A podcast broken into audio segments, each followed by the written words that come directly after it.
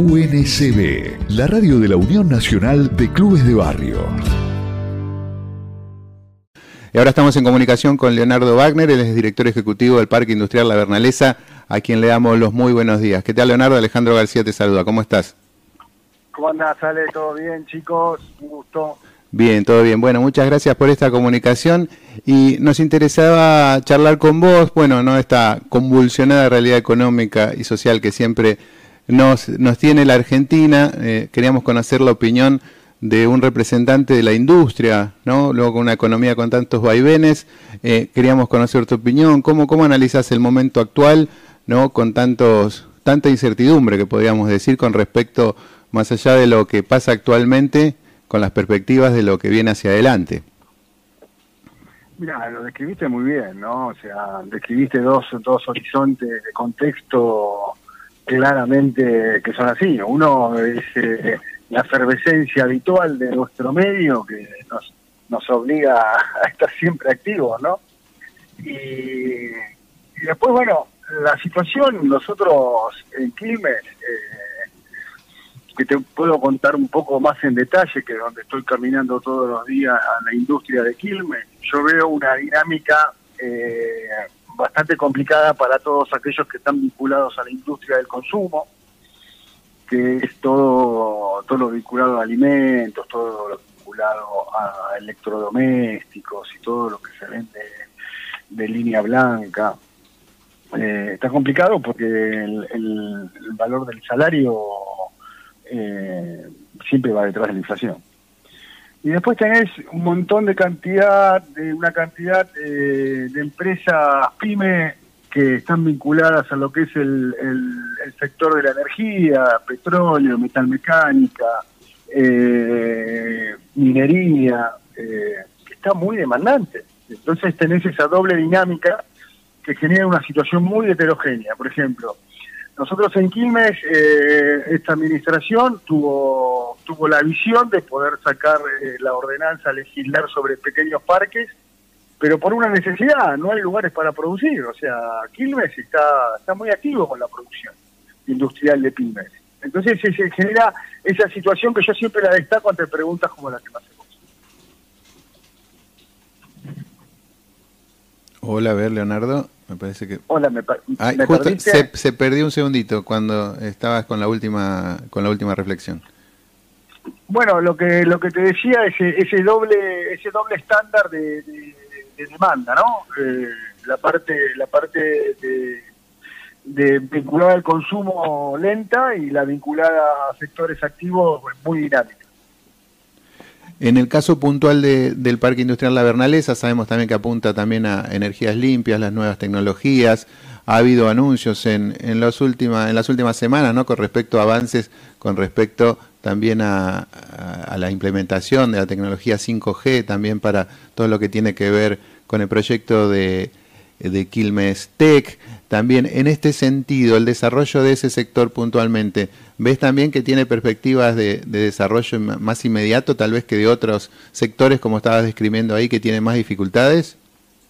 Mira, eh, lo que pasa en la Bernalesa es un poco eh, paradigmático, ¿no? Es eh, hacia dónde van los agrupamientos industriales de la provincia de Buenos Aires a desarrollar tecnología y para eso te tenés que asociar a la universidad. O sea, la universidad y el Estado son actores determinantes en, las políticas industriales y, de tecnología. O sea, no podemos prescindir de ellos.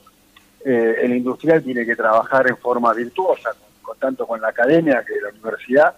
Y en el caso de las tecnologías, eh, claramente eh, el primer el primer parque industrial que va a implementar un proyecto de, 5G eh, en la Bernalesa, es la Universidad de Quilmes, con el Ministerio de Ciencia y Tecnología en el desarrollo de, de Quilmes Tech. Sí, sí, que interviene activamente el municipio y la universidad. Ahí, en ese punto, me gustaría eh, profundizar un poco, ¿no? Para que nos cuentes cuál es el aporte de lo, del Estado en este sentido, ¿no? Cuando hay voces que descreen de la, de la utilidad que tiene el Estado, eh, digamos, para trabajar en conjunto con el sector privado, ¿no? Lo ven como algo, como un lastre más que nada. Eh, digamos, ¿cómo es el trabajo ahí de la universidad, el trabajo del municipio, de los distintos gobiernos? Mira, algo, las cosas por sí solas no, son ni buenas ni malas. Le aplica al Estado, a los empresarios y a la universidad.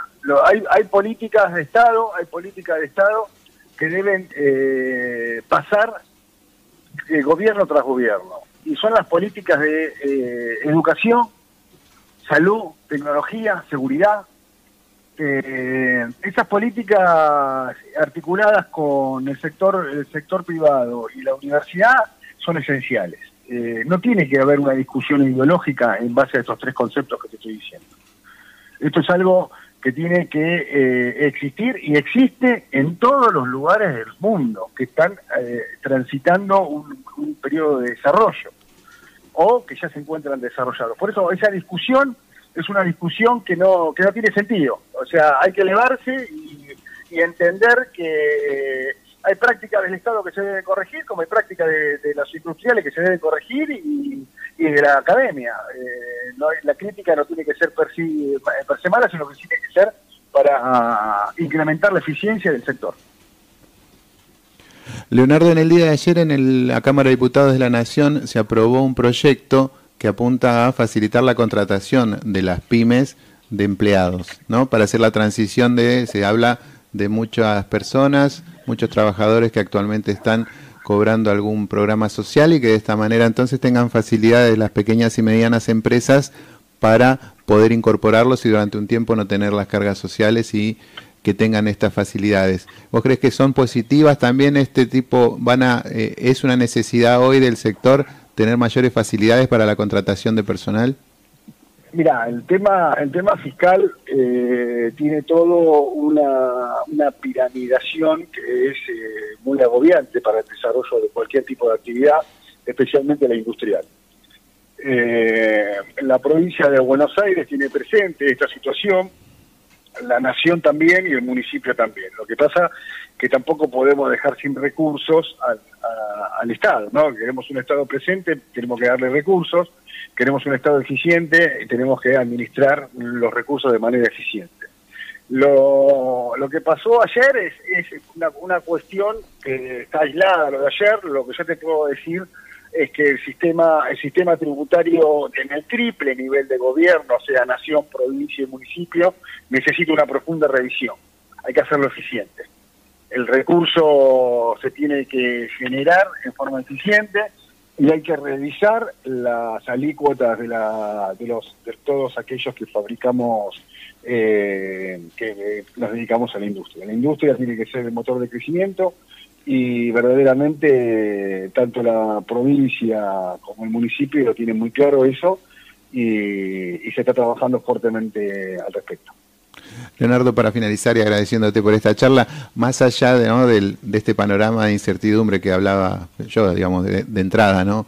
Eh, en, la entrevista, eh, ¿cómo viene la planificación? Porque ya estamos sobre el último trimestre del año para el 2024 en lo que respecta puntualmente en el Parque Industrial La Bernalesa.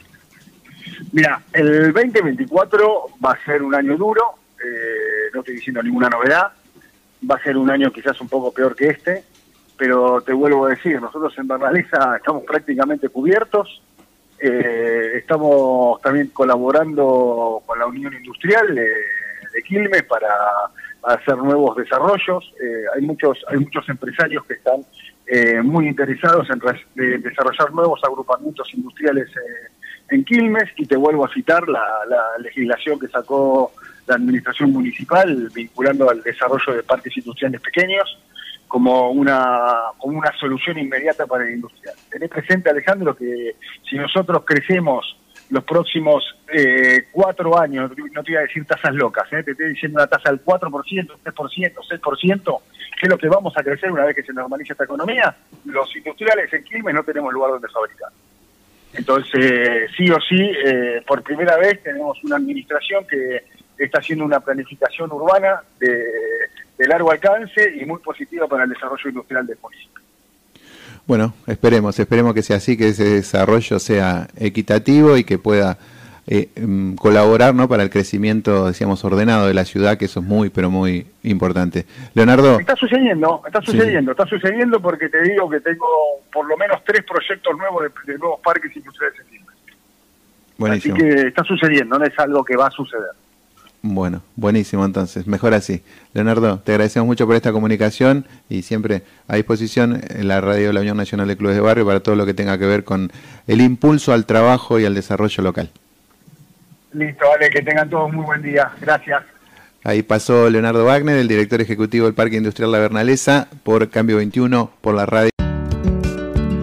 UNCB, la radio de la Unión Nacional de Clubes de Barrio.